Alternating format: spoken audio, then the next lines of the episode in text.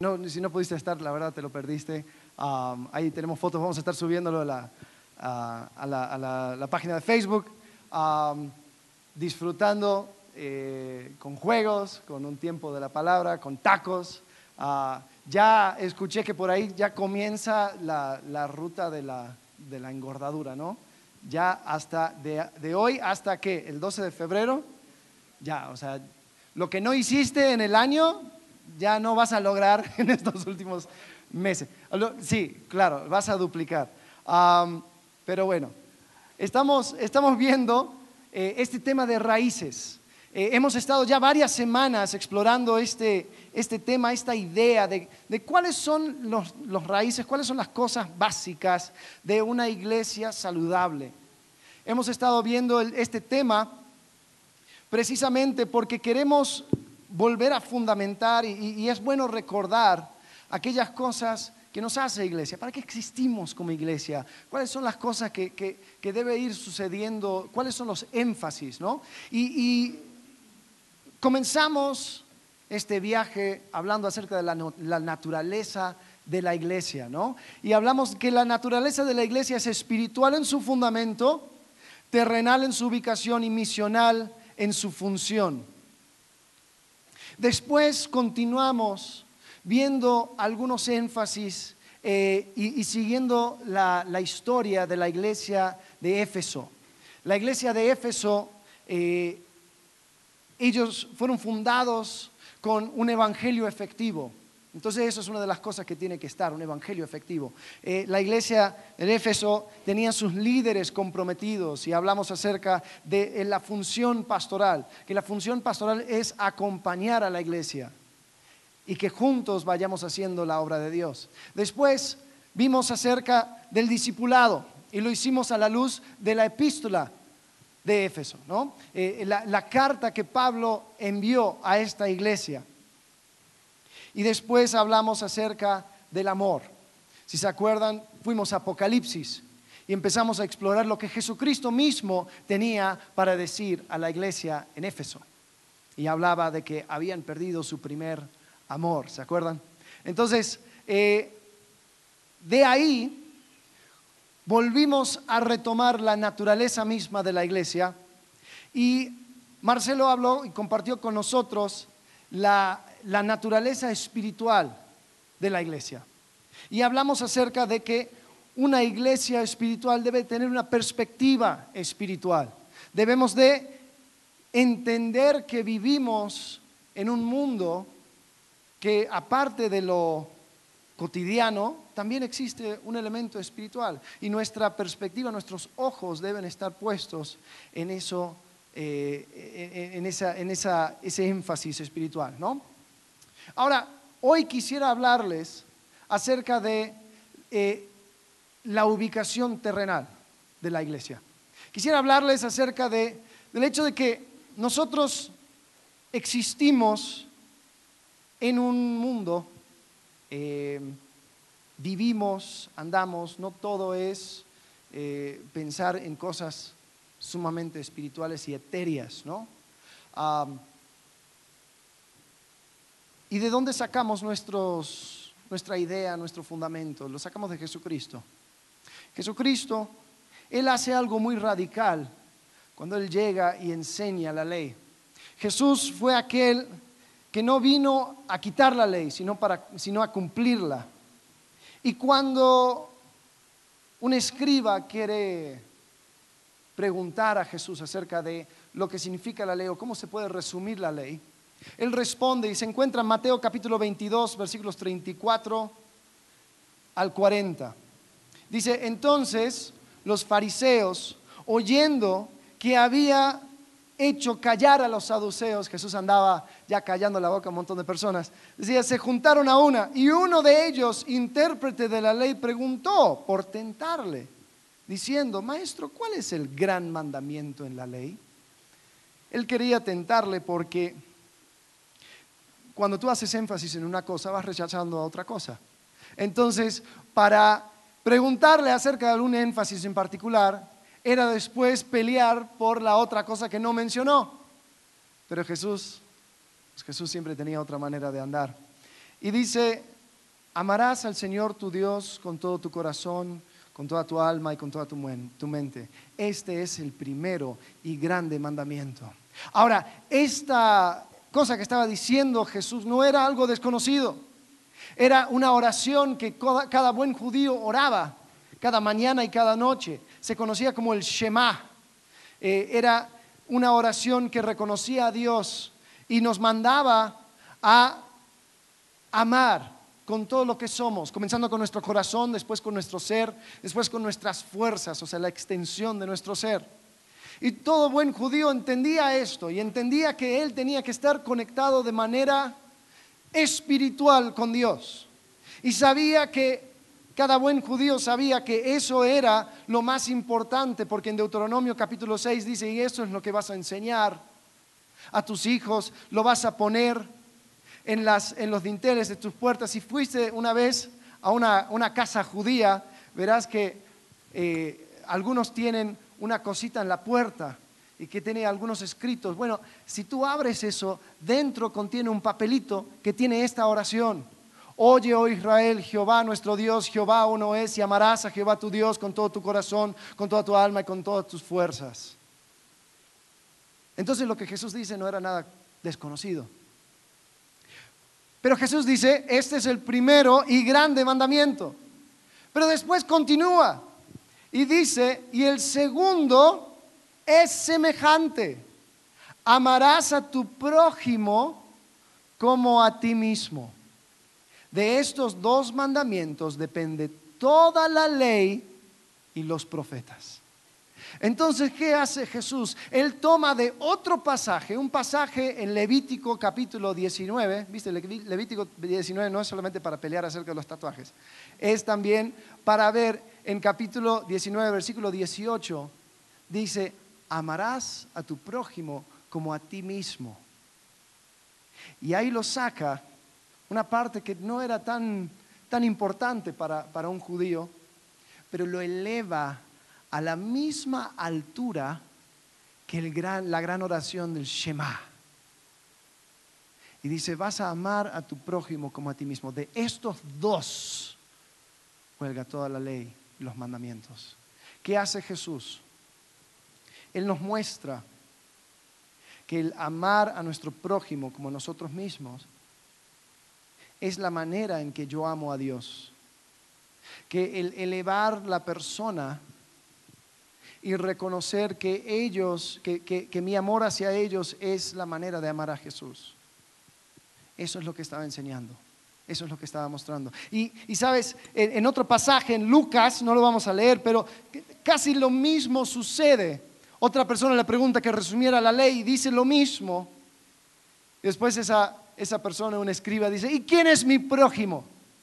Y lo que viene después es la parábola, nosotros lo conocemos como la parábola del buen samaritano donde Jesús habla acerca de personas muy religiosas y muy conectadas con Dios, pero el que fue prójimo fue aquel que se agachó, que fue movido por compasión, o sea, utilizando su corazón hacia una persona, que lo levantó, es decir, usando toda su persona, su alma, lo puso sobre su, asno y lo llevó a, a un lugar donde él podía descansar y le dio su dinero o sea, sus fuerzas, y mostró amor a esa persona.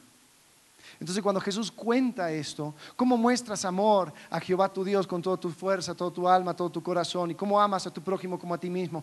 Así. Entonces, todas las enseñanzas de Jesús, todo el concepto, todas las ideas de los apóstoles fluyen de esta verdad. Esta es el centro de la creencia de Jesús. Esta es la base. Entonces, cuando ya sucede su muerte y resurrección y ascensión, y ya están los apóstoles, uno de los apóstoles, Pablo, empieza a andar por todo el mundo gentil y empieza a, a predicar el Evangelio. Y por medio de su predicación, las personas empezaron a responder y así como cualquier cosa que hagas en cualquier parte de la República, algo va a terminar sucediendo en Ciudad de México. Así era con el imperio romano. Todo este movimiento de Pablo terminó siendo de impacto en Roma. Ahora, Pablo nunca había hecho un viaje misionero a Roma. Sin embargo, él escribe una carta a los romanos, nunca habiéndolos visto, pero algunos sí conocía y otras personas había escuchado de ellos. Y estos romanos, ellos estaban, la verdad, ellos recibieron un gran tesoro. Porque muchos de los teólogos y muchas de las personas que estudian la Biblia dicen que en Romanos se encuentra un resumen hermoso de toda la Biblia, toda la escritura. Y Pablo les habla a estas personas, a estas iglesias, acerca del justo juicio de Dios y cómo es que todos los judíos y los gentiles merecen ese justo juicio. Habla acerca de la justificación de todos a través de Cristo. Habla de la esclavitud del pecado. Habla de la libertad y la salvación que trae Cristo. Habla de su peso y su corazón por Israel y, la esperanza que vuelvan a ser parte del pueblo escogido de Dios. Habla de cosas prácticas y de problemas que estaban dentro de la dinámica de las iglesias en Roma. Y finalmente él saluda a los hermanos. Y Pablo, con esta carta, va demostrando algo. Y lo vemos en el último capítulo. ¿Sabes? El último capítulo de Romanos es uno de los más eh, olvidados. Porque cualquier persona que quiere hacer un estudio de Romanos comienza con capítulo 1 y después ya para el capítulo 3 está como un poco cansado por, por toda esa profundidad. Después se mete de vuelta a capítulos 4, 5. Ya 6 y 7 se siente que está ahogando. 8, ya 9 se hunde. Y no entendemos nada hasta que llegamos al capítulo 12. Y después empezamos a salir 12, que se vuelve más práctico, 13, 14, 15. Y en 15 parece que termina. Y para nosotros muchas veces ahí terminó, porque ya, ya, llegué hasta acá con Romanos. Y el pobre capítulo 16 lo dejamos a un lado. ¿Por qué? Ay, porque son un montón de nombres, son un montón de saludos, son un montón de cosas. Pero yo creo que en Romanos capítulo 16 encontramos el verdadero corazón del apóstol Pablo encontramos la llave para destrabar toda la epístola de Pablo. En Romanos capítulo 16 nos damos cuenta de algo. Nos damos cuenta de que una perspectiva espiritual siempre conduce a un compromiso terrenal. Una perspectiva espiritual siempre conduce a un compromiso terrenal porque Pablo estaba comprometido con estos hermanos y hermanas en Cristo. Pablo entendía el valor de estas personas. Él tenía un corazón pastoral que ponía a las personas en primer lugar, sobre cualquier idea, cualquier filosofía, porque él entendía que Cristo no vino a salvar o rescatar filosofías, él vino a salvar y rescatar a personas. Ahora, yo tengo un video que es de, de un pastor que, que habla acerca de esta idea, el concepto eterno de los seres humanos. Dura un minuto, quiero mostrárselos. ¿Lo tenemos listo? La filantropía fue la perspectiva del ser humano. Cuando el cristiano enfrenta la necesidad humana, el cristiano lo hace con el sentir de que el ser que está delante de nosotros es un ser eterno C.S. Lewis dice, no has conocido a un simple mortal.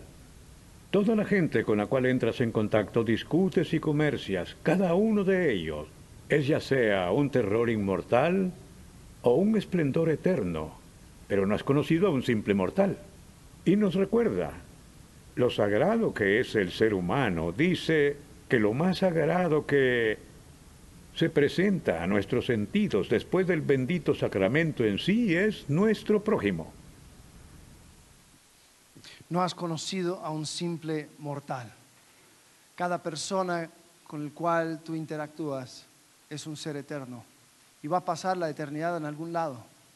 O va a pasarlo cerca de Dios porque ha aceptado el regalo de Jesucristo y de su salvación o va a pasar una eternidad lejos de Dios porque Él ha indicado que no quiere tomar parte con Dios Y lo que Dios hace de manera irónica es que respeta ese deseo.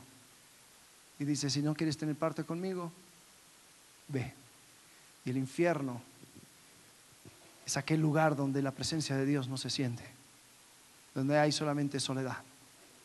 Entonces, en Romanos capítulo 16 podemos ver que Pablo trata con personas verdaderas. Vamos a ver Romanos 16, versículo 1. Él comienza diciendo, os recomiendo, además, a nuestra hermana Febe, la cual es diaconisa de la iglesia en Sencrea, que la recibáis en el Señor, como es digno de los santos, y que la ayudéis en cualquier cosa en que necesite de vosotros, porque ella ha ayudado a muchos y a mí mismo. Entonces Pablo envía a esta mujer, Febe, con una carta, con esta carta de los romanos. Posiblemente era una mujer rica y por eso sus viajes le llevaba a Roma. Pablo, aprovechando el viaje, envió la carta por su mano. Puede ser, la verdad no sabemos, pero Pablo sí indica que ella le había ayudado a él. Y es posible que era un ayudo, un financiero. Eh, le llama diaconisa, pero podría simplemente ser siervo. Hay un poco de debate, pero el punto, la verdad, no importa.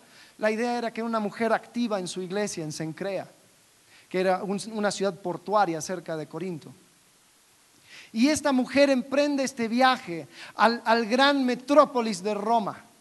Y Pablo envía con ella esta carta para que ella lo tome y posiblemente lo lea a las iglesias en Roma. Imagínate esta mujer leyendo en voz alta en estas pequeñas iglesias las instrucciones de Pablo, la profundidad de la carta de Romanos. Esta mujer dando a entender el misterio que había estado oculto, de que los gentiles también son parte de este gran rescate de Jesucristo. Pero Pablo también entendía que era una persona real esta fe tenía necesidades. Necesitaba un lugar donde dormir. Necesitaba un lugar eh, donde estar con otras personas para estar segura. Necesitaba comida. Necesitaba un montón de diferentes cosas. Entonces cuando Pablo ya llega al capítulo 16, la primera cosa que dice es, os encomiendo a esta mujer, que la recibáis en el Señor como es digno de los santos y que la ayudéis en cualquier cosa en que necesite de vosotros, porque ella ha sido de ayuda a muchos y a mí mismo. Sabes, todos tenemos nuestras limitaciones, todos tenemos nuestras necesidades.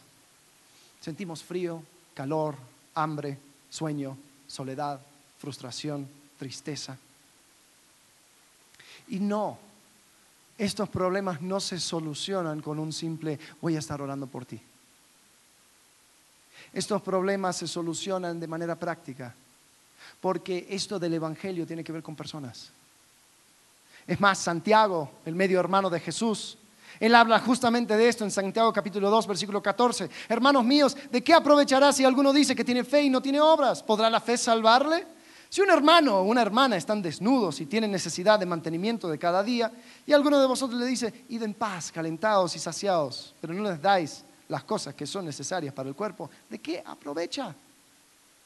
Así también la fe, si no tiene obras, es muerta en sí misma.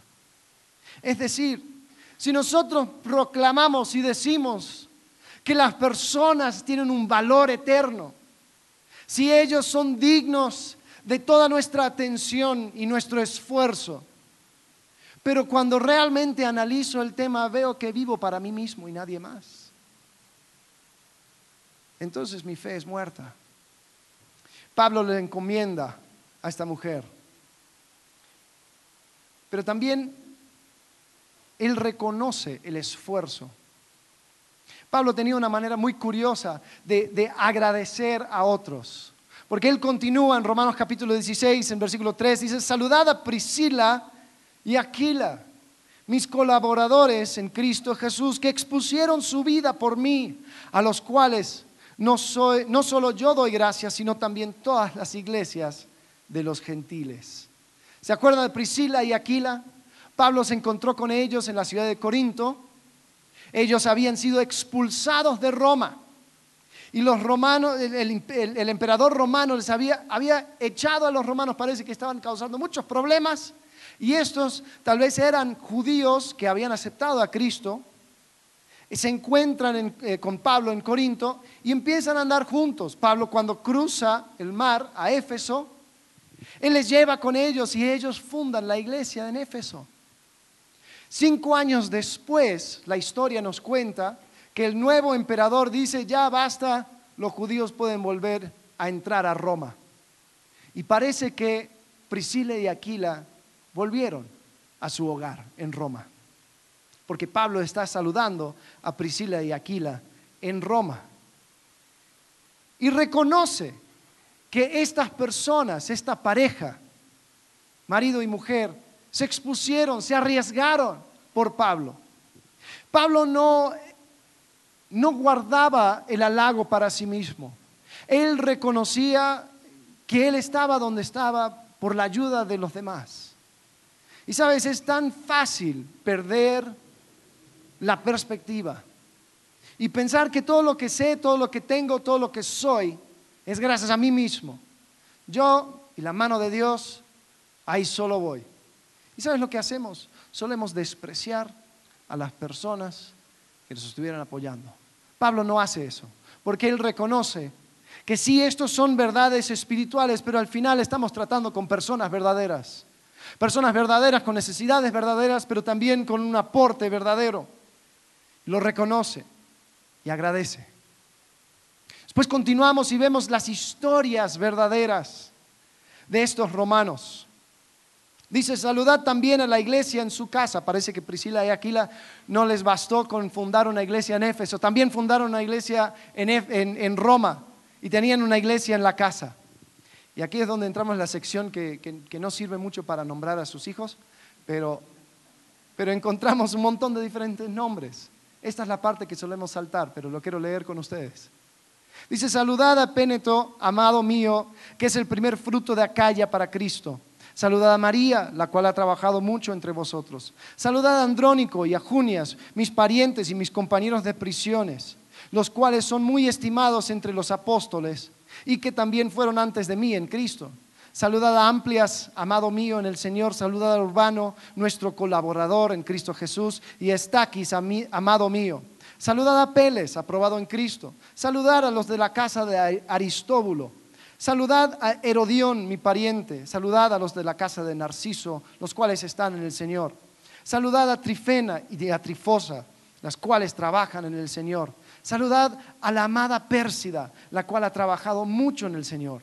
Saludad a Rufo, escogido en el Señor, y su madre y mía. Saludad a Síncrito y a Flegonte y a Hermas y a Patrobas y a Hermes y los hermanos que están con ellos. Saludad a Filólogo y a Julia y a Nereo y a su hermana Olimpas y, y a todos los santos que están con ellos. Saludad los unos a los otros con ósculo santo, os saludan todas las iglesias de Cristo. Aquí mencionamos por lo menos tres iglesias. Siempre cuando Pablo habla acerca de y la iglesia que está en su casa y los hermanos con ellos, ahí hay por lo menos tres iglesias y hay dos casas también. Dice, saludada esta casa, los miembros de esta casa y los miembros de este hogar. ¿Sabes? Ponte a pensar, cada persona tenía una historia cada persona tenía un trasfondo, tenía un contexto. Cada uno con sus luchas, cada uno con su aporte, cada uno con su testimonio. Por ejemplo, se habla de Rufo. Algunos suponen que Rufo era el hijo de Simón de Sirene. Si se acuerdan, en los evangelios aparece un Simón de Sirene cuando están llevando a Jesucristo a ser crucificado. Y dicen que le toman Ahora, lo que llama la atención es que en el Evangelio, cuando dice Simón de Sirene, dice padre de Alejandro y Rufo. Entonces, si está mencionándoles por nombre a los hijos, puede ser que las iglesias conocían a los hijos. Entonces, algunos piensan que fue el papá de una de las personas aquí saludados que llevó la cruz de Cristo. Y dentro de estas historias y dentro de estas iglesias, un montón de personas y situaciones. No nos olvidemos, iglesia, que esto se trata de personas.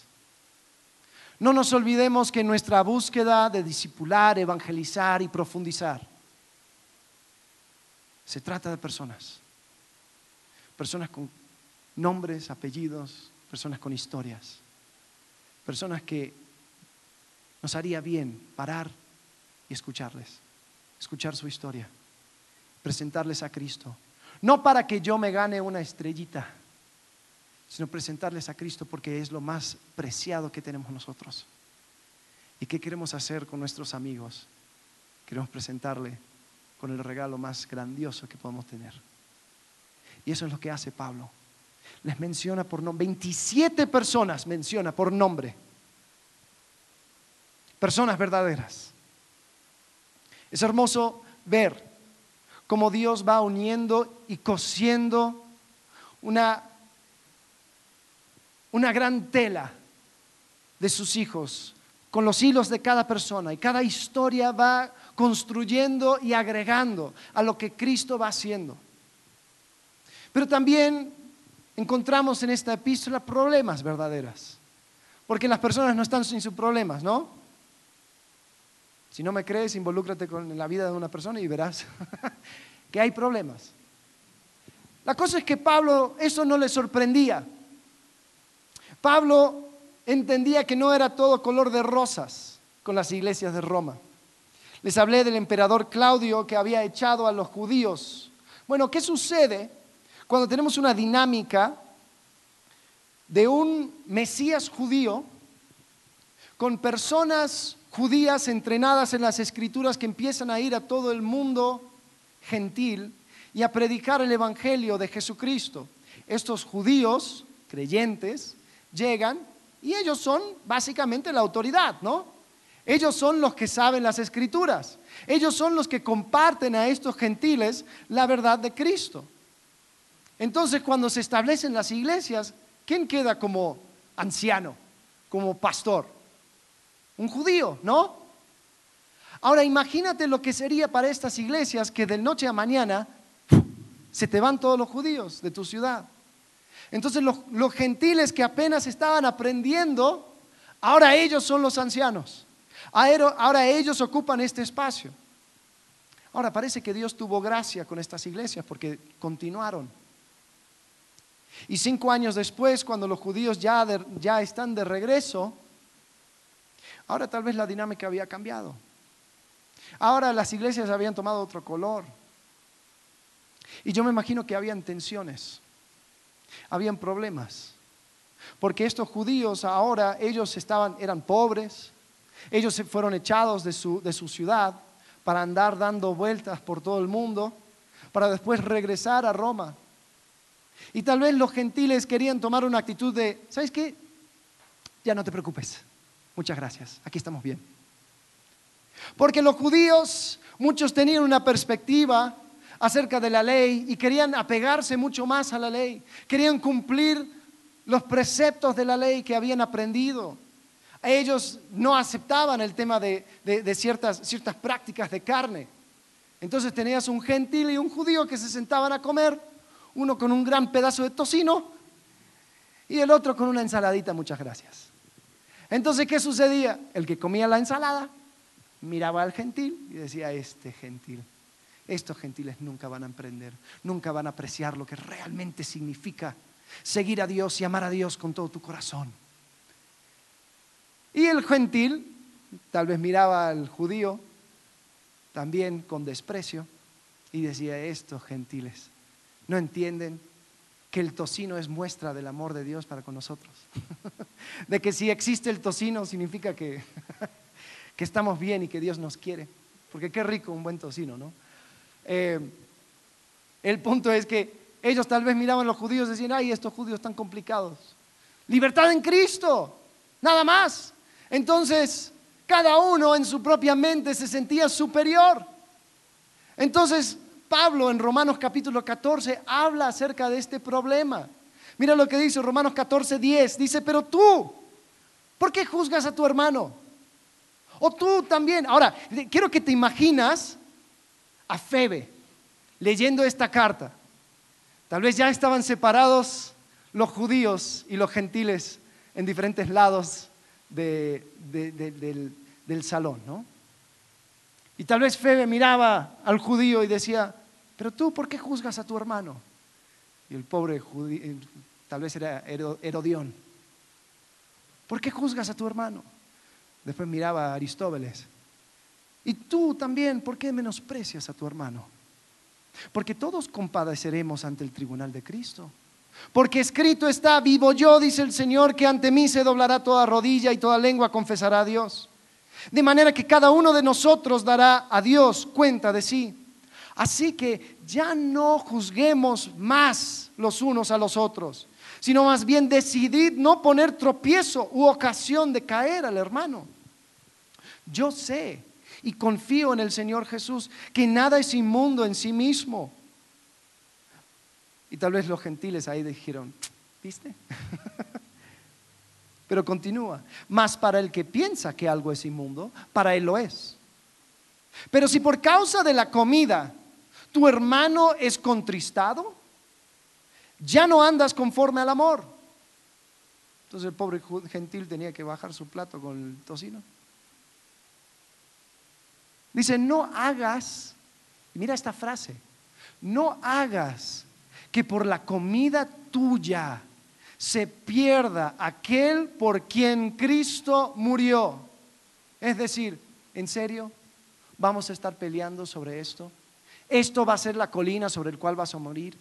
¿Este tema es lo que va a causar división?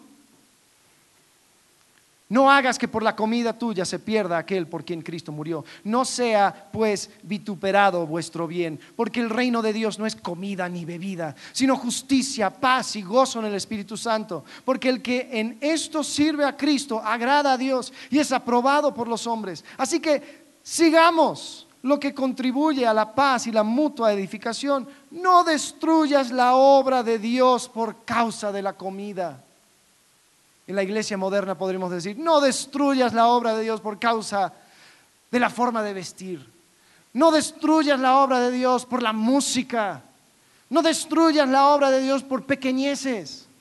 Cosas que tal vez en tu mente son sumamente importantes, pero si otra persona tiene otra opinión y los dos lo hacen para el Señor, ¿por qué vamos a destruir la obra de Dios por esto?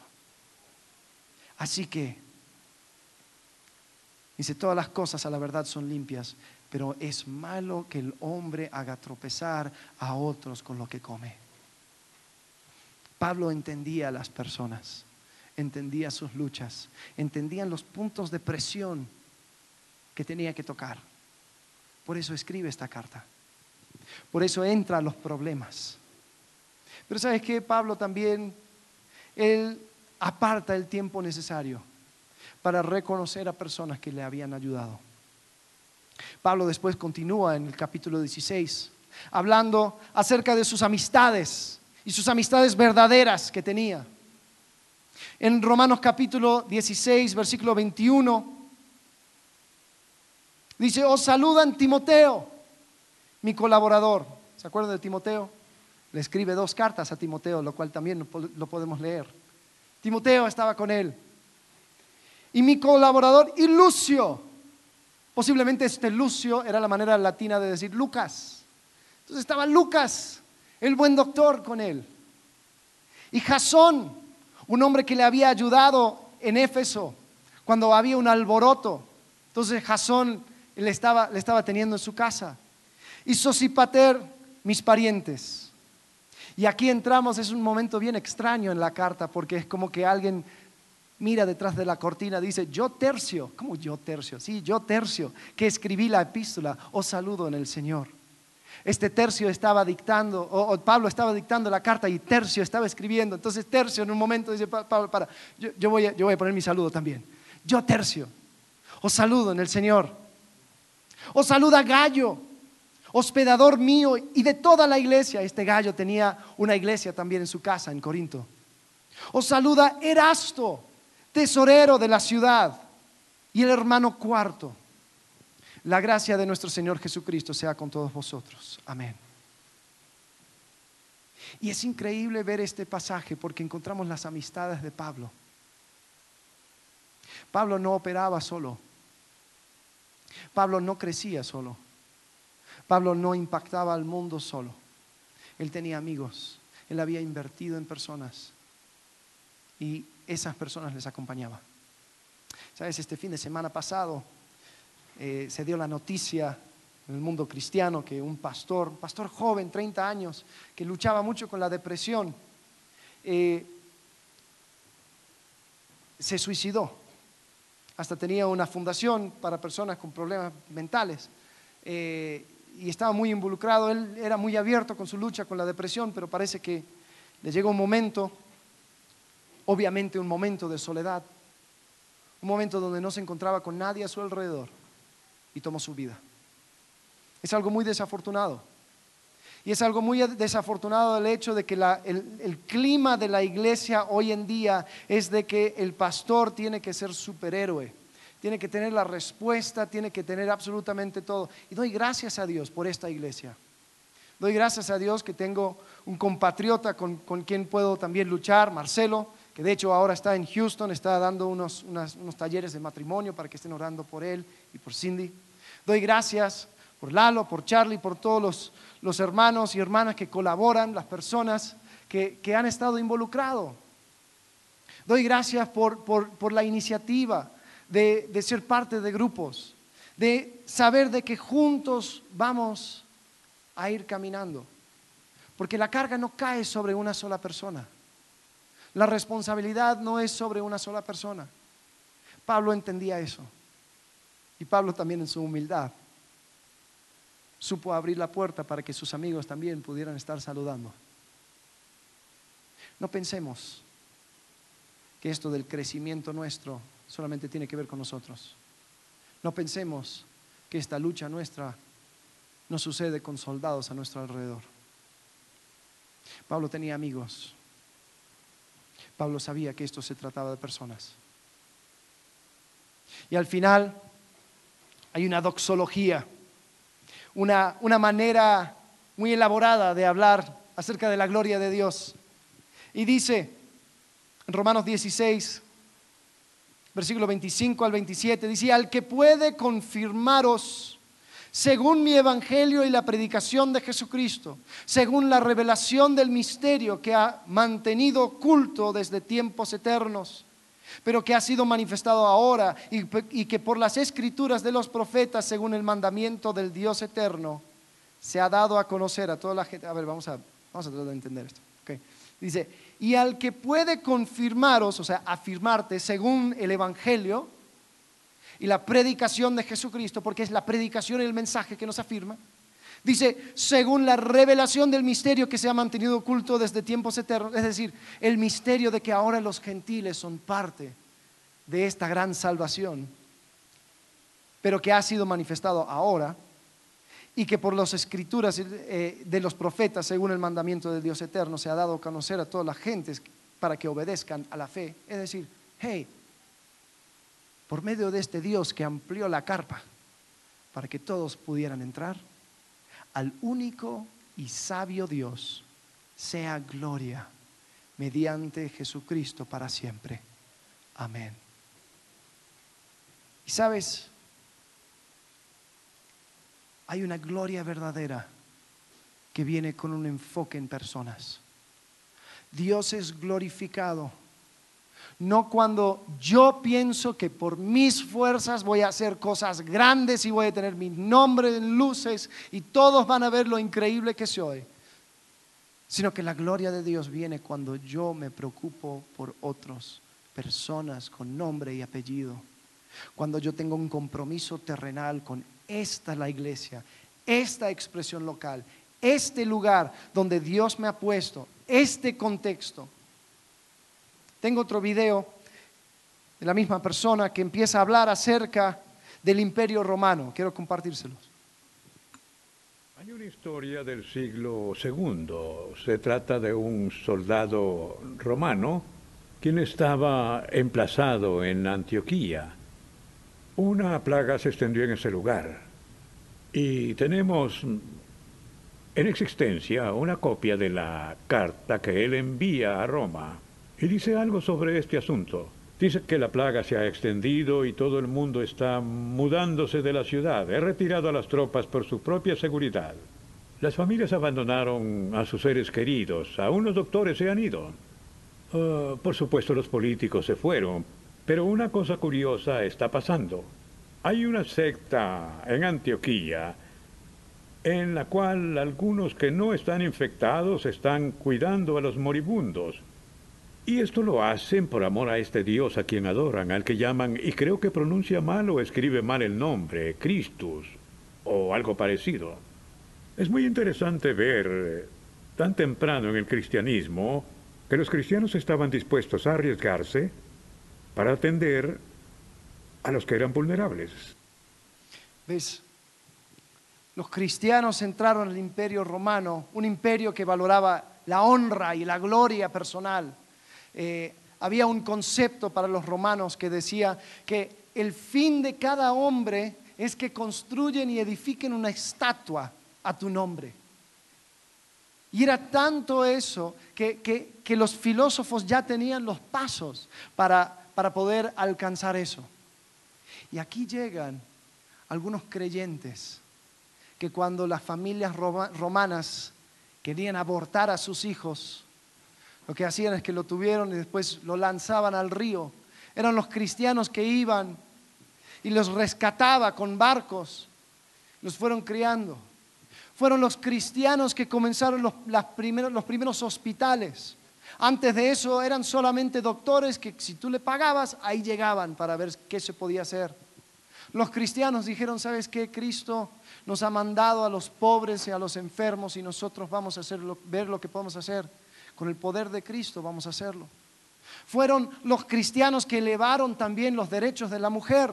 En el imperio romano las mujeres no eran valoradas. Es más, uno de los críticos de la, de la religión cristiana o la fe cristiana era que era una fe de niños y mujeres. ¿Qué te dice? Te dice que estos cristianos sí tenían un valor muy grande, las mujeres.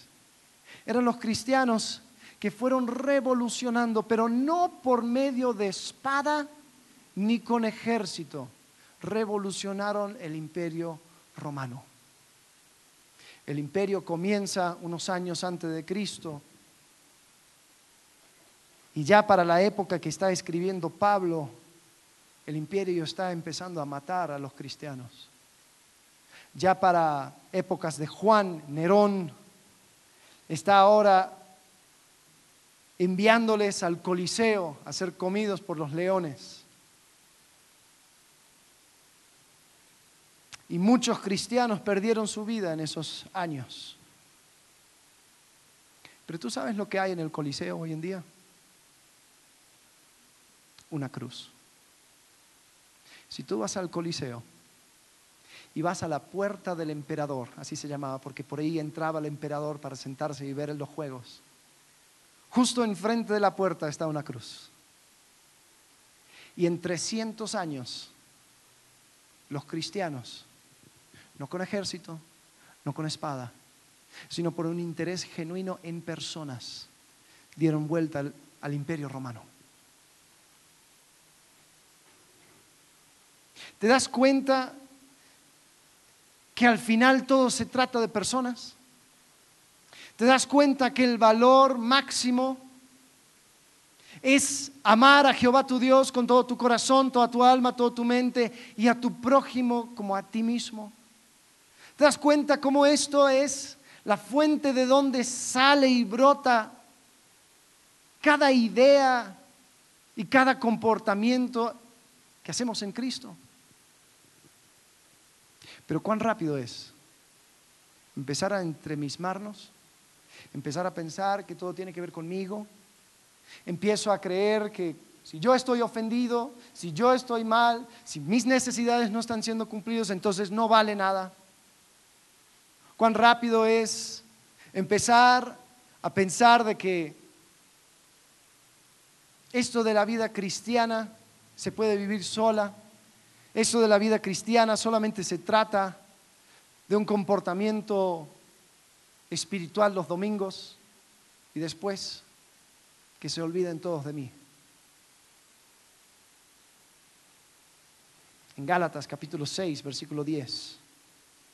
Dice, así que, según tengamos oportunidad, hagamos bien a todos y mayormente a los de la familia de la fe. Tenía una dinámica que quería hacer, pero ya no se va a poder hacer. Pero quería tener un mapa donde pusieran dónde viven y dónde trabajan, aquí en Querétaro. Y quiero que pienses, lo van a tener que hacer en sus mentes, pero quiero que pienses dónde vives y dónde trabajas. Quiero que pienses cómo puedes ser de impacto, cómo puedes ayudar a las personas con el cual tú te encuentras. Quiero que pienses en tu familia, quiero que pienses en tu familia de la fe, en esta tu iglesia. Porque la iglesia es terrenal en su ubicación. Y quiero que busques la manera de hacer que tu fe sea acerca de personas, que eso sea el centro. ¿Sabes por qué? No estoy diciendo como algo nuevo. Esto era el centro de la creencia de Jesús. Esto era lo que él creía, lo que él vivía, lo que él enseñaba, era lo que los apóstoles tomaron y empezaron a, a enseñar a las iglesias. ¿En qué momento lo hicimos acerca de nosotros? ¿En qué momento hicimos de esto, de la, de la vida en Cristo, algo consumista? Vamos a arrepentirnos de eso. Vamos a empezar a vivir por otros. Al final del capítulo 16 de Romanos, Pablo menciona 36 personas por nombre. Habla, manda saludos, habla de sus amigos, encomienda y él continúa haciendo el trabajo que Dios le había encomendado. Y ese trabajo continuó a través del imperio romano, después continuando por toda la historia y dos mil años aquí nos llega a México, a esta iglesia. La misión continúa aquí, en Plaza Pirámides número 62, en este lugar, con estas personas. Así que no vamos a destruir la obra de Dios por pequeñeces. ¿Sí? Y ya terminando, tal vez tú me dices, pero Alex, yo no tengo un corazón para otros. Pídelo. Porque es por medio de un corazón para otras personas que tú vas a conocer mejor a Dios. Oído Israel, Jehová, vuestro Dios, Jehová uno es, y amarás a Jehová tu Dios con toda tu mente, todo tu corazón y toda tu alma y todas tus fuerzas, dice Jesús y amarás a tu prójimo como a ti mismo. Esa es la manera en que yo voy a conocer mejor a Dios. Así que vamos a ponerlo en práctica. Oremos. Padre, gracias por tu palabra. Gracias por este pequeño capítulo al final de Romanos. Señor, donde tú expones el corazón de Pablo y últimamente el corazón tuyo. Gracias, Señor porque nos has mostrado de que esto se trata de personas y que una perspectiva eterna, una perspectiva espiritual siempre termina en un compromiso terrenal. Ayúdanos a comprometernos con nuestros hermanos y hermanas, ayúdanos a comprometernos con este barrio, con esta ciudad. Señor, ayúdanos a ver a las personas como almas eternas, seres que necesitan de tu gracia, tu perdón, tu misericordia. Señor, desafíanos a mirar, sentir compasión y actuar, así como mostraste tú tantas veces. Padre, no es fácil, pero queremos encomendar esta misión a ti, sabiendo que somos tu cuerpo. Agradecidos en el nombre de Cristo Jesús. Amén.